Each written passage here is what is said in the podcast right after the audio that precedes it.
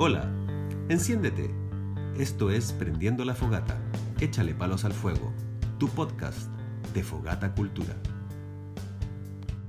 Bienvenidas, bienvenidos, bienvenides. Esto es Prendiendo la Fogata. Estamos muy contentas y contentos de darles la bienvenida a un nuevo espacio, un podcast donde vamos a hablar sobre cultura, pero sobre muchísimo más también. Yo soy la Lala, periodista, y estoy con dos tremendos amigos que ya les vamos a ir contando quiénes son y quiénes somos y qué hacemos aquí. Está Focus, actor, diseñador, y está Ale también, periodista.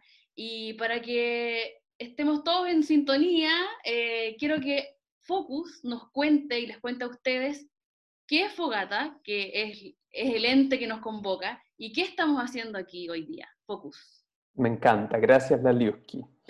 Bueno, nosotros somos Fogata, somos un grupo de amigos y amigas que nos conocimos trabajando hace un tiempo atrás en el área de gestión y de comunicaciones en un teatro en particular. Y ahí trabajando, conociéndonos, llamándonos, descubrimos que juntos nosotros, uniendo nuestras fuerzas, nuestras herramientas y todo nuestro potencial, podíamos trabajar en lo que de verdad nos gustaba hacer y con la gente que queríamos trabajar. Así armando una suerte de puente entre las distintas personas que participan de las artes escénicas. A eso nos dedicamos y ahí estamos enfocados en este momento, con mucho amor. Nos conocimos en un principio con la Tania y la Gaby, ahí armamos esta suerte como de núcleo inspirador y ahí empezamos a tirar ideas y con el tiempo se empezó, a medida que llegaban a este teatro donde trabajamos, eh, se nos fue uniendo también la Lala, que partió eh, dando la bienvenida a este primer capítulo, cáchense la emoción más grande. Y después llegó el Jimmy y la Maca. Hoy la Tania, la Maca y la Gaby están como en la, en la, estratosfera virtual, perillando y controlando que todo este capítulo sea posible. Y sí, pues también llegó eh, en, en, una última instancia, justo antes de que emigráramos de ese teatro, llegó el Ale, quien se va a presentar en este momento con su hermosa voz. Muy buenas tardes. Oye, estamos súper contentos. Yo creo que hoy día lo que nos está uniendo es un poquito de nervio, pero una tremenda alegría. Eh, alegría, yo voy a decir de parte mía también por eh, formar parte de como un palo colaborador para aprender esta fogata que va a aprender, chiquillos. Tenemos que hacerla aprender. Eh, y bueno, nada, desde las ganas de aportar, como decía Focus, como también lo decía la Lala, desde lo que nos gusta y lo que hacemos, a modo de una fogata virtual en este momento, ya que nos están pasando hartas cosas, estamos en la casa, estamos escuchando muchas cosas, estamos viendo muchas cosas, dicho sea de paso, Fogata Cultura en Instagram, nos pueden seguir también.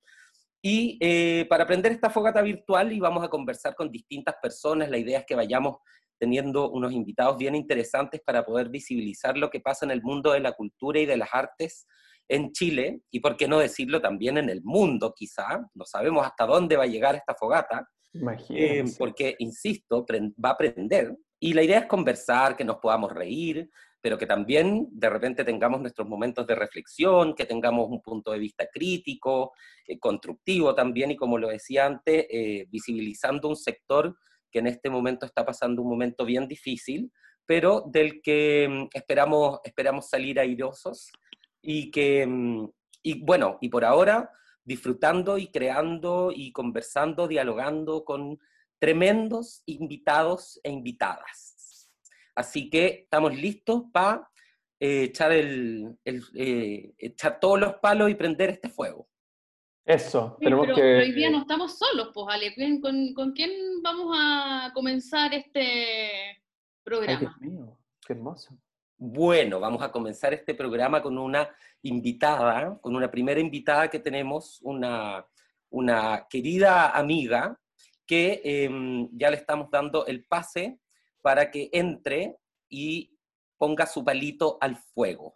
Vamos a llamar entonces al toque. Yo acabo de, aquí le voy a mandar un WhatsApp a nuestra amiga Pau Volpato, que es con la que vamos a empezar con este, con este intento de programa y con esta fogata, en verdad. La vamos a aprender con tremenda invitada, tremenda invitada para inaugurar lo que esperamos que sea un, gran ciclo de conversaciones y de encuentros aquí alrededor de esta fogata que estamos intentando encender. Maravilla. ¿Tiene por ahí la Pau, no?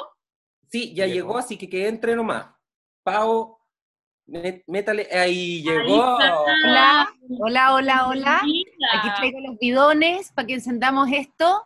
Gracias. Lala, por, gracias Lala por tu presentación, porque la verdad que Papo o Ale, como le dicen algunos, fue muy como, como, como esta invitada común, o sea, como, ah, cualquier, lo que pasa es que tiene mucha confianza y eso ha hecho que, bueno, eh, tenga la sensación de co- como que tener esta invitada es, es- es cualquier cosa. Y es como que agradezco que tú dijiste, es una gran invitada. y- Es una gran Gran invitada. Sí, Es una gran ¿no? invitada y, y- y la, la mejor para partir este ciclo de conversaciones fogateras. Que ¡Ay, qué bueno! Ojalá aprenda. Yo soy de la generación de las fogatas, po. ¿Tú Las la fogatas de así, la, la fogatita en la playa, el Ah, guitarreo con la fogata, eso ya no se usa mucho, Mm, pero las fogatas se prenden en otras partes. mm. Pero, mm, pero sí, yo soy de esa generación, de esa ¿Te gustaba, generación. ¿Te gustaba arrimarte ahí en torno a la fogata? Mucho, pues porque en la fogata uno se portaba mal. O sea, mal en ese, o sea, claro, uno pedía permiso para ir al- a, la- a una fogata y, y obviamente sabía que iba a salir ahí como que se iba a ir en la arenita pachá, al oscurito. Eh, salían, Era un salía lugar protegido. Atrás de, la, de las rocas. atrás de las rocas y, mm, y además siempre yo tengo el corazón como el corazón artesa de los 80, entonces siempre el fogateo implicaba guitarra de palo y canturreo, canturreo, nueva trova, un poquito rock latino, eh, y eso me- a mí me mata. Bueno, Casi me cae el. ¿Cuál era, cuál era tu, tu, tu rol en esa fogata? ¿Cantabas? ¿Lleváis la, la guitarra? ¿Lleváis la Ay, benzina? loca, lo más, lo más piola que hay, siempre he sido muy tímida, no se me da el canto ni la música en absoluto. Eh, siempre me he enamorado de hombres que cantan muy bien. Así es que mm, sí, sí, parece que ese era como mi, el, el hombre con guitarra a mí me, me producía cosas. Mira, mira, el Mira. músico. Gusta. Sí, Pero siempre tuyo. piola, no, no- nunca fui el centro, nunca, nunca he sido, nunca so- no soy el, no soy la chispa que llega y enciende la fogata, para nada, soy más bien como el carboncito de atrás, me quedo No. muy piola, tengo que observar mucho y cuando entro en confianza ya lo paso muy bien, pero, pero sí, en general estoy siempre mm, observando primero. ¿Erais de paseo sí, así, sí. Pau, desde chica? Así como en el colegio, te ibais con amigos y amigas, iban para la playa. ¿Eres como de esa onda también? Focus, ¿tú quieres que yo abra mi corazón aquí? Porque nos ponemos a llorar todos. Por favor, yo creo que esto es necesario. No, la verdad tuve, bueno, yo, yo, toda mi juventud y adolescencia fue en dictadura. Ah. Entonces era bastante más duro de lo que, mm, de lo que ahora uno puede contar. En esa época era, era, era fuerte. Y, mm, y yo siempre iba como por el bordecito, entonces pololeaba con chiquillos que, que pertenecían a mm, organizaciones y cosas como de izquierda, ultraizquierda, y, y entonces llamaban a mi casa, eh, asustaban a mis papás.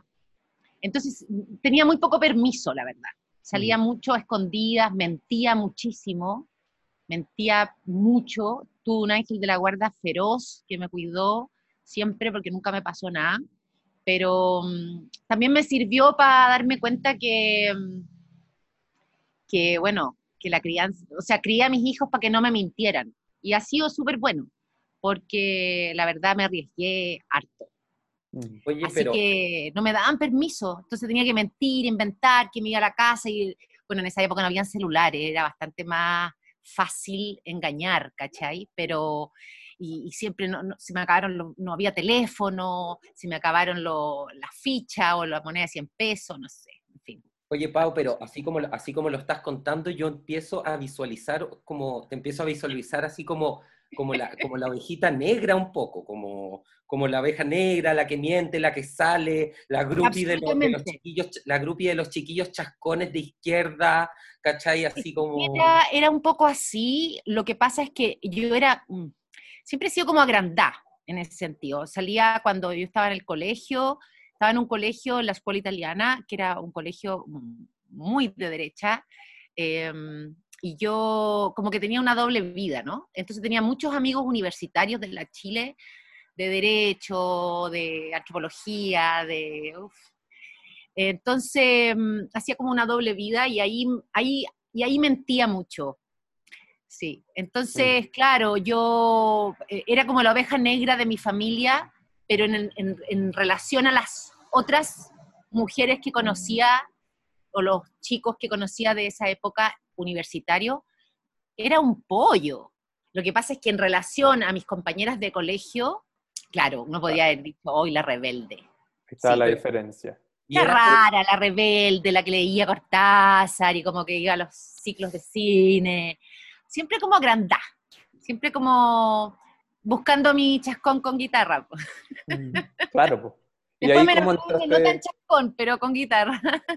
Eso. ¿Y cómo, ¿Y cómo se te dio entrar al, mundo del teatro? ¿Cómo descubriste eso?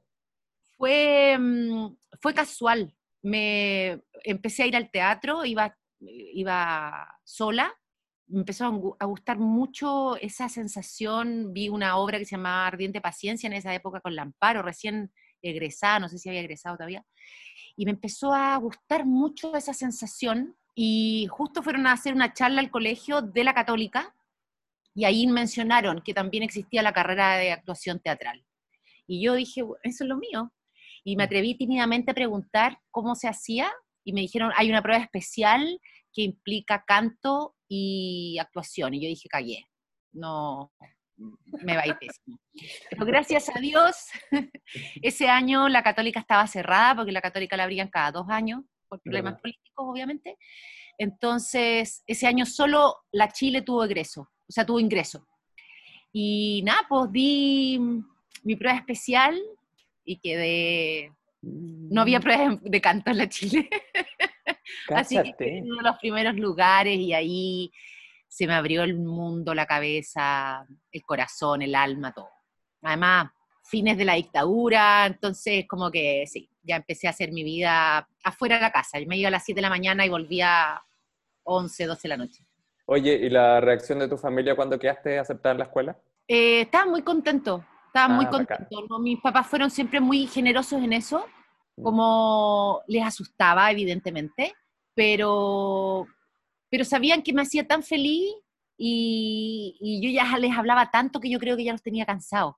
O sea, ya les hablaba tanto de las obras de, no sé, y Lorenzo Olivier y, y Fernando González y todo, que al final ya, ya, entró la niñita, ya nos olvidamos de esto. Así que sí, fue así. Y ahora, ahora que te vemos en, en, Zoom, en esta conversación, no es algo nuevo para ti, Te hemos estado viendo estos últimos, e, estas últimas semanas por Zoom. ¿Cómo ha sido eso? Sabéis que em, ha sido interesante.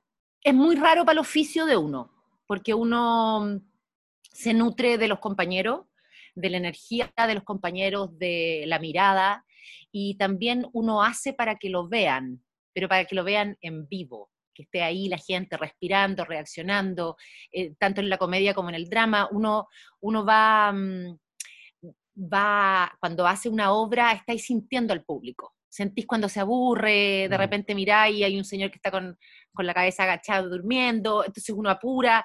Eh, es, una, es, una cosa muy, muy viva lo que se produce en el teatro y, en la televisión también, porque es un, ejercicio que se hace con mucha gente alrededor, no es solo. Es, eh, hay una persona asignada a cada rol, un iluminador, un asistente de iluminación, un asistente de, cámara. Entonces, es un grupo humano muy grande el que se, junta y la energía que se produce cuando haces televisión también es muy enriquecedora en eso. Y mm, esto me ha enseñado que hay que aprender, es, un, es algo nuevo, que ojalá hubiese mm, recursos para poder investigar en esto, o sea, que los directores pudiesen investigar en la forma de llevar el Zoom, o sea, llevar el, teatro y el Zoom a los hogares, o sea, hacer, porque no es audiovisual, sí, es audiovisual porque se ve y se escucha, pero en el fondo sí, es teatro, no es teatro, eh, las obras son más cortas, pero en el fondo lo que, lo que pasa es que estás supeditado al cuadradito y al no contacto. Entonces, mm, yo pensaba que era nuevo, pero en realidad lo venimos haciendo hace mucho rato. O sea, Mega, cuando estaba en el área dramática, cuando existía, apenas empezó la pandemia, Mega se puso al tiro a trabajar en eso y creativamente logró armar un, eh, un producto de ficción que se llamaba Historias de Cuarentena, que se grabó durante tres meses. Y, y fuimos los primeros. Fuimos los primeros y ahí era raro porque uno sentía que tenía que gestionarse solo, pero aún más solo es lo que pasa ahora, porque en ese momento, cuando estaba Mega atrás, eh, teníamos un director, una, mm, eh, un productor y, se, estaba, se estaba editando al aire, o sea, había un conjunto de personas que nos juntábamos por Zoom. Y así como pasa aquí ahora que está la Macarena atrás, había gente atrás y ya, y después decía, ya, chao, chao, nos vemos la próxima semana, cerraba. Ah. Pero ahora con las obras en Zoom, que yo estaba haciendo también con Cultura Capital, eh, Buenas Impresiones, es más solo aún, porque es el espacio del camarín. Es el espacio teatral, que en general es el, el escenario, que uno mm, lo, le tiene mucho respeto, como que uno no come arriba del escenario ni nada, entonces eso lo dejáis como en bambalinas, en el camarín, que tienes tus cosas, eh, tus velitas, tus fotos, tus cosas, y la conversación con los amigos, los training, eso ya no se puede hacer. Entonces uno hace el mierda mierda a través de el Zoom, rarísimo, y después te quedas en tu camarín, que en, mi caso es mi, mi, comedor, que está lleno de focos y cosas, y, y sola y después termina y ya, puedes cerrar el computador y sola, en tu comedor. O sea, no agarraste el auto, no, te tomaste la chela, nada del, del, rito teatral que eh, involucra muchas cosas. Em, sí, el posterior. A mí me apasionan, a mí me apasionan, o sea, no solamente la función y el, sino que a mí me gusta quedarme un rato en el camarín después, sacarme tranquilamente mi maquillaje, fumarme un puchito, que las chicas aleguen que, ay, que estáis fumando, que mi voz, todas esas cosas me encantan y después tomar la chela. Oye, sí, y de, y de todas maneras, y de todas maneras, bueno, iba a decirte una cosa que encuentro que es, increíble cómo ha pasado el tiempo, que ya haya como una historia de producciones, como que estabas hablando de esto del mega que habían hecho y dije, que heavy que ya existe una historia creada, como ya empezó, hubo un programa que ya terminó incluso. Pero bueno, yo a lo que quería ir, que tú lo estabas hablando, estabas hablando desde la parte como de actriz o desde ese lado, digamos. Como... Sí. En cambio, claro, a mí me ha tocado verte en Buenas Impresiones, por ejemplo, y me ha tocado ver también otras obras de teatro. También para uno como público es extrañísimo enfrentarse como a esto de a veces pagar o aporte voluntario, lo que sea, pero ya, claro, tenemos que hacer mover la máquina, digamos, entonces ya se están pagando los tickets y qué sé yo, y como vivir esta experiencia desde como la casa también es totalmente extraño. Yo te quería preguntar eso a ti porque seguro que tú has visto obras de teatro, entonces quiero cachar qué, qué, qué pensáis tú del, como espectadora, así como también, ¿te gusta, te gusta ver, te gusta ver una obra por Zoom? Em, mira, no lo sé. Estoy viendo mucho estoy viendo mucho, trato de ver todo de distintas cosas, pero que se estén haciendo, que es lo que se está haciendo online. De hecho, ahora voy a ir a ver, eh, ahora tengo entradas para ver el, el Príncipe Contrahecho de, de, mm. de Radrigán, que lo hace el Cristian Carvajal. No logro, yo disfruto mucho del teatro como espectadora también, en la experiencia, desde llegar a la sala. Ubicar tu asiento, instalarte, ver, oh, el asiento está medio malo, o no funciona la calefacción, o quién está, hola, no sé, está un actor que no veía hace años, en fin. Toda esa experiencia a mí me gusta porque además eh, ocurre en la oscuridad de la sala, en el silencio de la sala y todo. Y aquí tenemos una experiencia que ocurre en mi cama, o sea, en mi dormitorio, con mi plasma.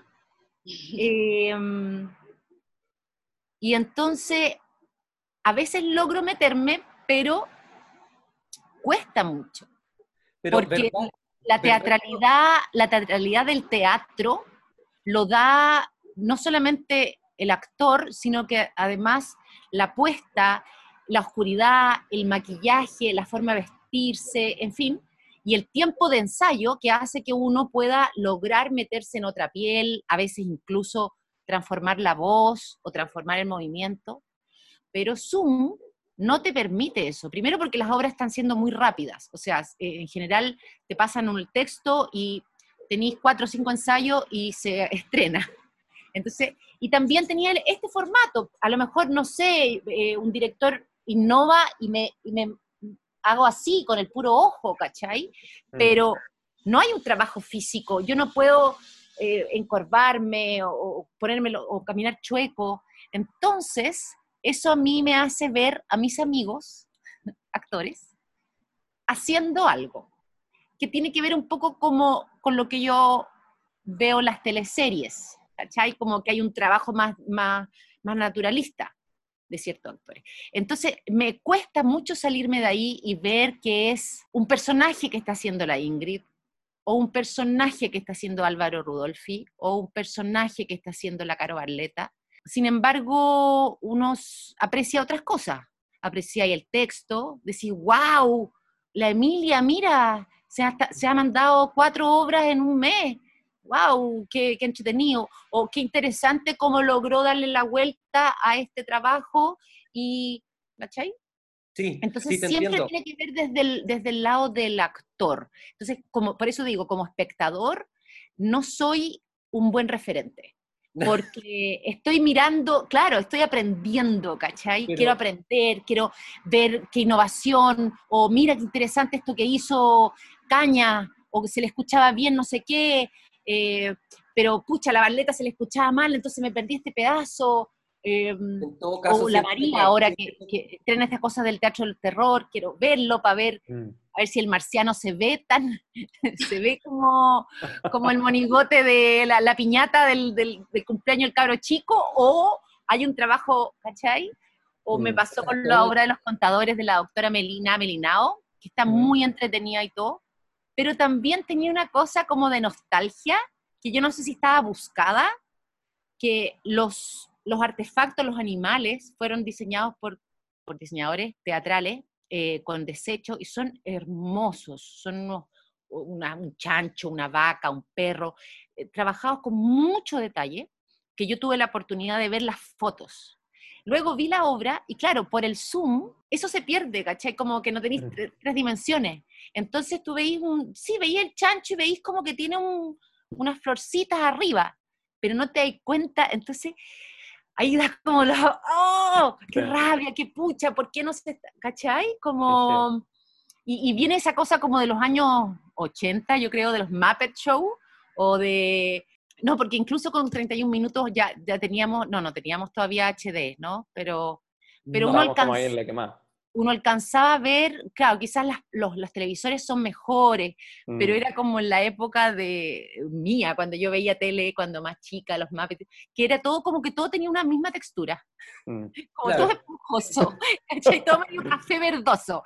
Y pasa con el Zoom también, pues, porque no tenemos, no todos tienen las mismas cámaras, mm. em, la iluminación, no sabemos, estamos aprendiendo. Es que eso te, iba eso te, iba a decir yo, papá. Sí, yo creo que en el fondo todos están, bueno, este mismo programa también responde a un ejercicio frente a una realidad que es súper extraña para todo el mundo. Y yo creo que nosotros también, desde la expertise, porque en el fondo todos trabajamos en cultura, desde la gestión, desde la comunicación, desde el arte, también pues, lo que estamos haciendo es observar. Mirar qué, qué, pasa, cómo lo hacen, cómo lo resuelven, eh, cómo es la espera. O sea, claro, yo también, pues yo ahora me fijo cómo es la espera de una obra de teatro. Y voy a criticar incluso cosas como me metí a las 8 y me tenían en una pantalla negro, latera, sin sonido, y eso viene a ser como el preámbulo de cuando uno iba presencial. Entonces, estamos todos como poniéndole N ojo a cómo se van a hacer las cosas, porque además no sabemos cuándo esto va a terminar, ¿cachai? Absolutamente. No, no sé si vieron más algunos días que un tipo de concierto nuevo que, que, estaban haciendo en Europa era como una especie como de mini, mini terraza de, con cuatro o cinco personas, con el escenario allá, con mucho espacio. Es una cuestión muy rara porque la, la, la gracia también de un festival de música, por ejemplo, era ese contacto con la gente, eh, era estar todos apiñados viendo a tu banda favorita. Lala, Lala, yo creo que eso hay que olvidarlo. O sea, cuesta muchísimo, ¿cachai? Porque hay que hacer el duelo. Pero yo creo que de ahora y en adelante, eh, así como se ha normalizado una serie de cosas que uno dice, pero es que ahora tú no puedes decir eso, porque tú no, no puedes hablarle a una persona, no sé, que usa anteojos, decirle cuatro ojos, no sé, ¿cachai? Así igual vamos a tener que normalizar la sensación de que tenemos que respetar el espacio y que mm. ya no nos vamos a poder hacinar y que entretenido y, uh, saludar y, darnos, a los actores nos encanta darnos besos y eh, eh, varios besos y harto abrazo y harta caricia, no más. Y es muy fome. Pero claro, yo me pasaba lo mismo que, ti, que, que tú, cuando vi la foto decía, pero qué gracia tiene ver el escenario a mil metros y estar en una terraza de mecano con, con tus cuatro amigos o con tus cuatro familiares, no sé. Bueno, es la experiencia de la música, po. es la experiencia de la música en vivo. Entonces, a lo mejor los espectáculos van a tener que aprender a generar audiovisuales más grandes y mm. más atractivos y ponerle mucho más hincapié en que la música esté ecualizada de una forma que te produzca el mismo viaje. Pues, creo, o, el baile, la danza, las discos, bueno, yo no soy muy de esas, pero, pero siento que ahí hay un, existía una liberación en el, ir a bailar y como toparse con otros cuerpos. Eso ya, por lo menos por un rato largo, no va a existir. Entonces, es súper raro. es súper, por eso yo, ah, no sé si al principio del programa o lo hablamos antes, eh, la generación, la generación de ahora, de los cabros que nacieron en pandemia, que vamos a ver en 15 años más, en qué se convirtieron, es una generación que va a tener una serie de, de situaciones que para nosotros van a ser inverosímiles y para ellos van a ser absolutamente normales. Total. Como lo que pasaba, no sé, cuando yo veo a mi sobrino o mi sobrina que tiene un año y que agarra el celular y, y con el dedo trata de abrir las, las fotos. Y uno dice, pero esta niñita, y no, es sencillamente que nació en esta época. Entonces ella ve que sus papás manejan el celular de esa forma. Em, no sé. nosotros tuvimos que aprender. Nosotros por eso vamos a tener que hacer el y aprender a no besarnos, porque para ellos va a ser normal quizá ir al colegio y hacer fila con un metro de distancia o sentarse de a seis en una sala, ¿cachai? Mm, o, no ir más a las bibliotecas porque el dedito no, ¿cachai? No sé, o los catering o los almuerzos, ya no se pueden hacer almuerzos en los casinos de los colegios, sino que van a tener que llevar su, su lonchera. Es un nuevo mundo muy extraño. Pero está, ¿sabes qué? Creo, creo que en todos estos meses no, no había escuchado algo que, que, que, tú ahora dices que me, que me llama mucho, que es el tema de hacer el duelo creo que eh, no, no estaba siendo consciente de que eso es algo que vamos a tener que hacer como generación. Eh, como humanidad. Como claro, o sea, hay, hay muchos ritos que, que vamos a, a, ver cómo desaparecen. Mm. Sí, claro, porque claro, porque el cuidado y la sensación de que las, las, personas sienten que igual, aunque haya cariño y todo, igual te puede estar contagiando. Entonces a mí me tocó la otra vez ver, eh, yo tengo un hermano que es anestesista y mm, hicieron como, como una especie de audiovisual, así agradeciéndose a ellos mismos todos estos meses que han estado trabajando durísimo. Y había unos que se le celebraron el cumpleaños en la mitad de la pandemia, así cuando estaba el pic, pic, y claro, llevaron la torta con las velitas y se veía como que se enfrentó a las velas y el tipo primero que estaban todos con mascarilla, entonces cómo soplaba, y después porque además soplar es un acto porque prohibidísimo en este momento. Como una entonces era todo como, como inventando ahí la fórmula para apagar las velas, unos así, pero no sé, porque no podía ir porque la saliva, entonces claro. Era muy gracioso. O sea, son estupideces, ¿me entendís? Pero son, eh, o, lo mismo que estábamos hablando, o sea, la, la estampilla del, del voto. Ya no. Mm. O, el- o que haya un solo lápiz o, o tres lápices. Cada- Va a tener que llevar cada uno su lápiz, ¿cachai? Sí. Em, son Yo anduve- tonteras. Pero... Anduve quedando medio en shock, porque a mí una de las cosas que más admiro de ti es que encuentro que eres súper observadora y muy matea también, como que te siento muy reflexiva y siempre muy alerta. Entonces, ahora yo quedé así como en shock, como que no había pensado en, muchas de estas cosas que acabas de decir y, y- y quedé como en, en blanco. Pero, pero sobre eso mismo te quiero preguntar algo, como... Te deprimiste, Focus. Entonces yo digo, ya, eh, que heavy, pero por otro lado me quedé eh, pegado en que, que, que observadora la pago, como no me deja impresionar eso. Entonces, eh, es, es ese afán tuyo de estar siempre como subiendo tal carro y ya, ¿por dónde nos vamos ahora? Eh, ¿Qué hago como para, para probar cosas nuevas, buscar cosas nuevas? Sobre- lo, digo sobre todo en relación a la pega. Así fue como nos conocimos, de hecho trabajando juntos, eh, arriba del escenario y todo. Y ahora te veo súper interiorizada, súper mateamente, observando y trabajando también en estas plataformas online. Y ahí estáis llevándola y ya tenéis como un memo así gigante desarrollado sobre el asunto que lo encuentro bacán. Y sobre eso te quiero preguntar, ¿cómo, ¿cómo veis tú como actriz, como mujer de teatro también, la necesidad de estar como arriba del carro y cómo ha sido esa experiencia para ti a través de tu carrera? Am, gracias por tus palabras, Focus. Te agradezco la pregunta, se dice. La pregunta. Em, a ver, eh, yo siempre he sido una persona muy inquieta, muy curiosa. También mm, un poco insegura. eh, y a mí la- lo que me da seguridad en la vida es el conocimiento. Si no sé algo, me siento menos. ¿cachai? O sea, no menos, me siento con poca eh, capacidad de opinar. No, no me, no me gusta opinar sin saber. Entonces, siento que este es nuestro medio. em, estamos en esta pandemia de mierda. Ya me tenía hasta aquí. Pero estamos hace mucho rato, estamos desde marzo. Eh, así como decía la Lala, en realidad uno piensa y dice el año pasado, y para uno el año pasado fue en realidad el 2018. Como que uno nos, no alcanza a darse cuenta que estamos mediados de agosto del 2020, han pasado muchos meses y, mm, y por lo tanto hay que subirse al carro. Estamos, además, nosotros como creadores, como artistas, vivimos siempre en una situación precaria, salvo algunos muy, mm, que se, que se cuentan con 10 dedos quizás, que son, somos actores que estamos contratados por un canal de televisión.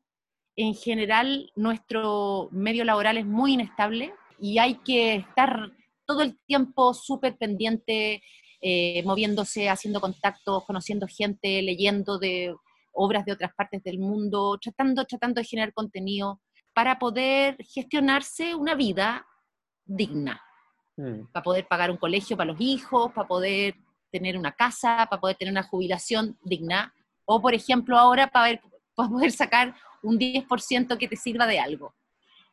Y entonces creo que hay que hacerlo. Para nosotros como generación, eh, las personas que no somos tecnológicas, eh, hablo de las Carmen Diza, las Cocas Guasini, las Maluchas Pinto, los eh, Jaime Badel, en fin, los Titos Noguera, ha sido más difícil que para los más jóvenes, porque ya se manejaban en esto.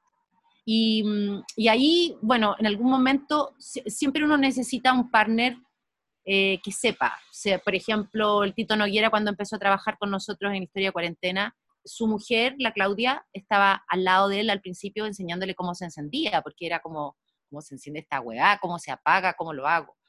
Y, mm, y entonces ahí yo agradecer a los gestores que están confiando en esto, que están dando pega, a nosotros también, a nosotros los que estamos más pasaditos. Eh, y entonces uno siente también una responsabilidad frente a ello. Y si a mí me llama un director o un productor, me dice, ¿sabes que tengo esta obra? La vamos a hacer en Zoom. Tengo que saber qué es Zoom. Tengo que saber qué es Instagram. ¿Cachai? Y el, el otro día me reía muchísimo porque mi coqui amada, la coqui Guasini, que es negada para todo esto, además vive en Isla de Maipo, entonces tiene una señal como el hoyo y ha tenido, tiene, bueno, tiene material para hacer unos varios, varios shows contando cómo ha sido su experiencia con la, con la interconectividad. Y tuvo que abrir una cuenta de Instagram para hacer unas entrevistas que hizo para una caja compensación. Y es tan gracioso ver su, su angustia, su manía completa y cómo, y porque uno tiene, de verdad tiene el terror de que uno va a apretar un botón y la cuestión va a explotar. o se va a acabar todo, o se va a borrar, o lo, o lo, vas a tirar a la papelera como me pasó a mí con, con estas cosas de mi papá. Mm. Entonces, yo ahí agradezco, eh, y así con nombre y apellido lo voy a decir, agradezco a Francisco Lavarría de Cultura Capital, que junto a Caja Los Andes ha gestionado una serie de proyectos, pero sin irse al nicho, sino que una, con una gran diversidad. Y, y de Caja también por apoyarlo y decir, sí, ¿sabéis que tenemos una gran cantidad de pensionados que requieren ciertos contenidos? Hmm. Tenemos familias que a lo mejor requieren otra cosa, tenemos niños y, y ahí en, esa, en eso la posibilidad es que se abre la pega para un grupo grande de personas que estaban sin pega, por lo tanto estaban sin sueldo. Oye, Pau, y yo, bueno, me voy a colgar de eso, me voy a colgar de eso mismo y además eh, en virtud de, del tiempo, ah, me encanta decir eso, como total, total, programa, amigos, total programa. En virtud del tiempo, Pau, vamos a meterle otro palo al fuego. Ya, metamos el otro palito. Y, esto, y es sí, pues, otro palito más al fuego, porque prendió esto, cabrón, ¿no? ¿Prendió? Está prendido, está prendido. Sí, me lo he pasado monologando, ojalá que la gente después pueda decir, diga, que la tira la el pato, que habla tanto, pero en fin. Nada, esto es una fogata prendida. es una confianza que les tengo, chiquillo. Oye, pero nosotros pensamos que íbamos a tener un programa de media hora para no dar la lata, pero ahora ya no me interesa. Entonces, tampoco. Ya, nos pasamos hace rato. Pero echándole este palo al fuego, te, que, que me quería ir al lado de la tele. Y de la tele, a propósito también de, de, de, esta amplitud de público, porque yo te vi efectivamente en esta obra, donde justamente lo que me llamó la atención, y creo que es un valor que tiene estas obras por Zoom, eh, que son dos. Uno es la llegada a regiones. Yo soy chilote y por lo tanto tengo un tema con él, eh, con la inclusión de las regiones en la cultura y los espectáculos en vivo, en verdad, eran un tema bien de Santiago, hay que decirlo. Sí, Y me dio mucho gusto ver en esta obra que tú estabas haciendo que te comentaba la señora de Talcahuano, una señora de Lota, otros de Coyhaique que estaban con la estufa a leña atrás, ¿cachai? Me gustó mucho eso. Eh, y pensaba en ese público que quedó abandonado por las teleseries, porque la están repitiendo, pero en el fondo no, no, no hay nuevo material y tampoco estamos viendo que se vaya a dar nuevo material si cerró el área dramática. Sí, ¿es una pregunta esa que me estás haciendo? Eh, a ver, es, un, es, un, estímulo, es un, estímulo, para que tú me comentes. Hay dos estímulos interesantes. Eh, voy, a, voy, a hacer, voy a tratar de ser lo más breve posible. El primero es que sí, efectivamente, como preguntaba la Lala, ¿cuál es una de las cosas importantes que he aprendido en Zoom es la llegada transversal a muchísima gente que no tiene posibilidad de ir a un espectáculo o de vivir una experiencia artística porque viven en lugares donde en general no llega. Uno, hace giras, pero hace giras por las principales ciudades que son las que tienen teatro, los que te pueden, eh, o que tienen aeropuerto, porque los actores siempre están como, tengo que, funciona y me voy. Entonces, eh, en general son las ciudades más grandes pero ha pasado con esto del Zoom y me ha tocado como público también verlo cuando se abren las cámaras, la cantidad de gente que agradece profundamente porque es cierto, no es teatro, tampoco es audiovisual, pero es una experiencia cultural, ¿cachai? Y esa experiencia cultural hay mucha gente que no la había tenido nunca, nunca, porque salvo las teleseries, nunca había tenido una experiencia de ver a un actor haciendo esto y luego en un en vivo y luego la posibilidad de comunicarse con ese actor, aunque sea con un hola aquí desde Valle, y eso es maravilloso.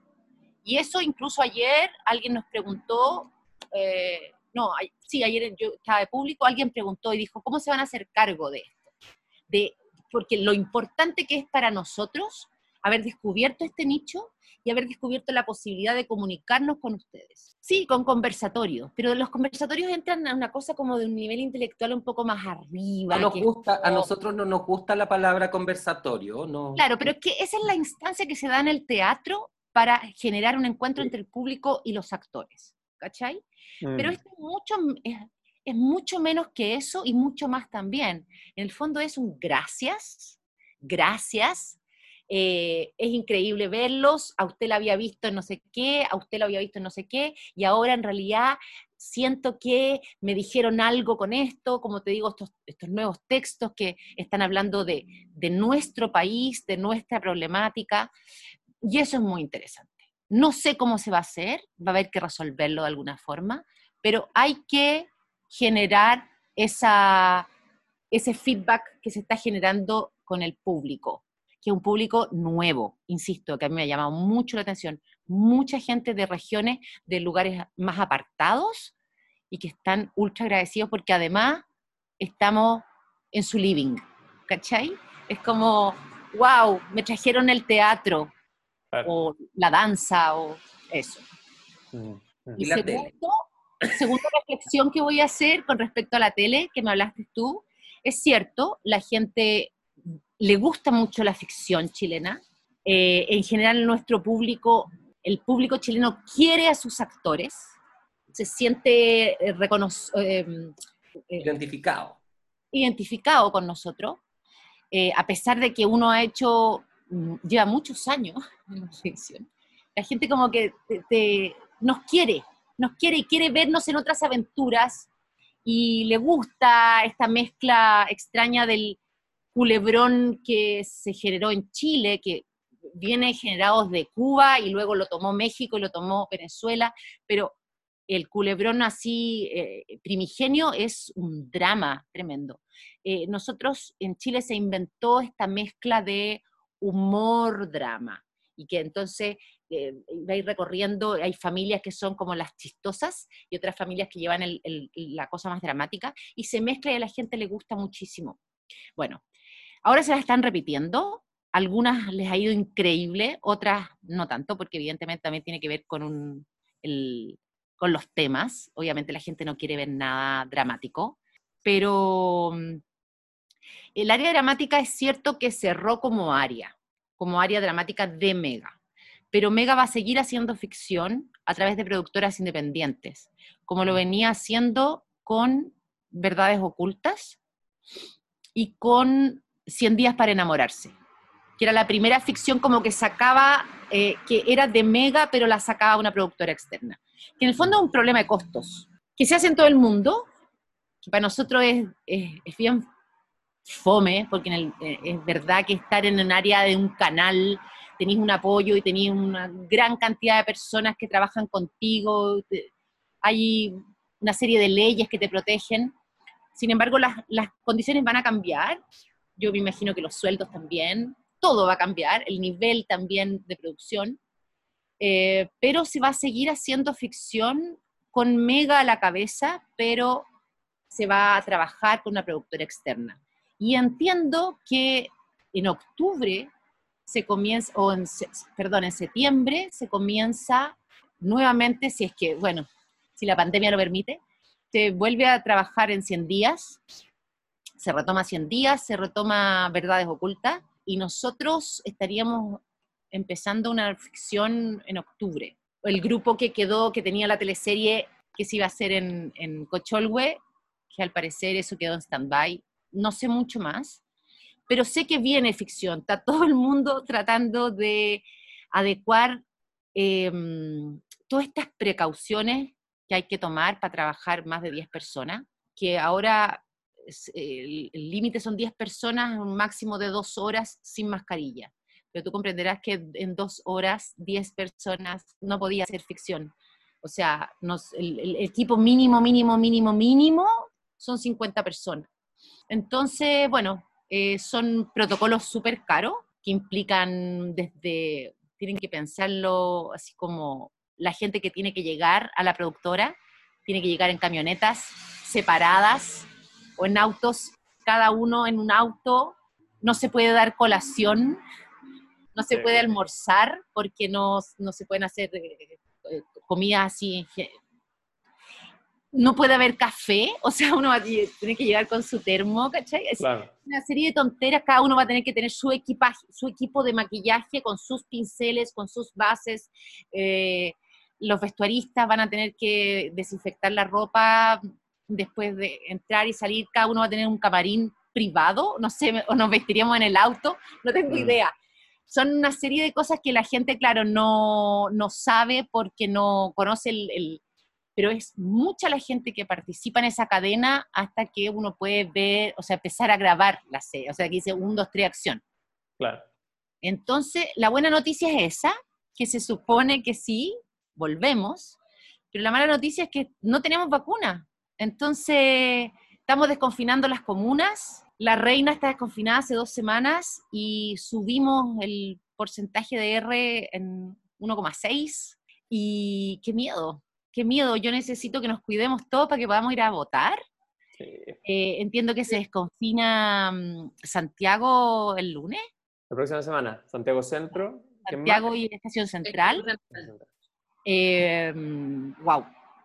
Oye, Eh, no, no me puedo, no me puedo, yo, yo tengo entendido que, no- nada, nuestros personajes desde el más allá ya nos están dando órdenes, pero yo te tengo que decir algo. ¿Tú apruebas? Por supuesto que apruebo, pues. Ah, ya. Muy bien, muy bien. Pero papo, o sea, yo apruebo mucho, todo, todo el rato.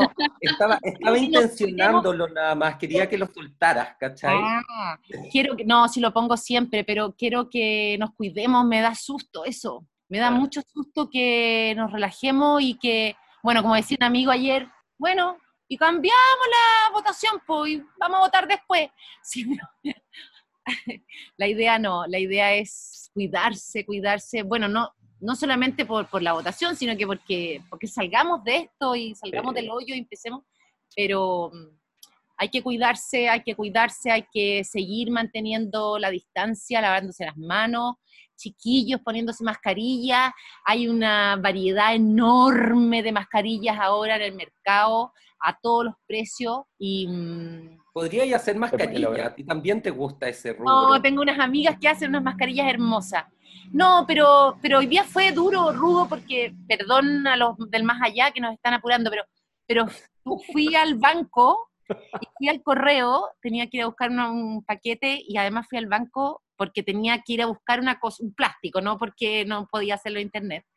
Y fue duro, muchas colas, mucha Mm. gente, y la gente que no respeta el, el metro y medio, No. como, que, como que se empieza, y uno lo mira y como que yo no quería entrar a pelear, porque además con la mascarilla toda mojada, entonces como señor, pero es como, me estoy hueveando, o sea, eh, pe- pero ubícate, hay un círculo, párate en el puto círculo y, Sí. Hay, mi eh, metro cuadrado, pórtate bien. hay poca conciencia de la realidad en general y esa cuestión es bien loca. Oye, y pasando como a una última, así una pregunta para cerrar, más emocional. ¿Estáis esperanzada o no estáis esperanzada? Estoy esperanzada en qué, Focus. En relación al mundo y nuestro destino como humanidad. Esa es la pregunta para el cierre, la mataste. Pregunta tremenda porque es larguísima. Sí, estoy esperanzada. Creo que, creo que las generaciones son mucho más conscientes, mucho más libres, mucho más aceptadoras de la diversidad, y es lo que hay, y me importa un hoyo. Mm, eh, con quién te acostí, cómo te vistáis, pero cuidemos el planeta y tratemos de convivir. Y eso, eso a mí me da esperanza. Creo que mm, cada vez más eh, se va incorporando en, los- en las cabecitas de nuestros, de nuestros niños y eso es muy importante, Focus, Mm. porque eh, te digo que hace unos años el mundo era mucho más cruel, mucho más duro y mucho más mentiroso. Y siento que cada, día es un poco mejor. Hay una pandemia culiada que nos tiene enfermos a todos, pero yo tengo esperanza en esa vacuna y sé que vamos a salir adelante. Y vamos a crear un Chile mejor porque también estamos más conscientes, estamos mucho más conscientes. Te queremos, Pau, te queremos. Te amamos. Un aplauso. Oye, pase regio, ojalá hayamos prendido algunas brasitas, que les vaya estupendo, chicos, y mm, nada. un, un placer tenerte aquí, Pau, iniciando enorme. esto que esperamos que sea un ciclo súper interesante, entretenido, claro. con muchas invitadas, Claro. invitados, así que un placer realmente haber prendido esta primera fogata contigo, gracias. La pionera. Pionera. Pau. La primera fogata se prendió que- contigo. Y, se Espero que prendió- todos también. y a mí me carga tener que tener un balde para pagar estas fogatas, la, la sesión de hoy, porque yo, me habría metido en tantos temas. Yo creo que vamos a tener que prender otra fogata contigo en un futuro. Y bueno, Olga, lo hacemos. allí estaremos asando marshmallows. Claro, marshmallows. Y sí, Quiero. Me voy a ver a, a Carvajal en su, en su Ricardo III. Chao, chao. Pásalo súper. De ahí hablamos. Besitos. Chao, Pau, gracias. Bueno, y nosotros entonces nos despedimos nomás, po. Nos despedimos. Gracias a, los- a quienes nos acompañaron hoy día en, el, en este viaje, no sé dónde nos va a En llevar, fogata, en esta fogata. en, en esta fogata. No, pues nos estaremos escuchando en una, en una próxima fogata. Besos. Eso. Un beso grande. Mm.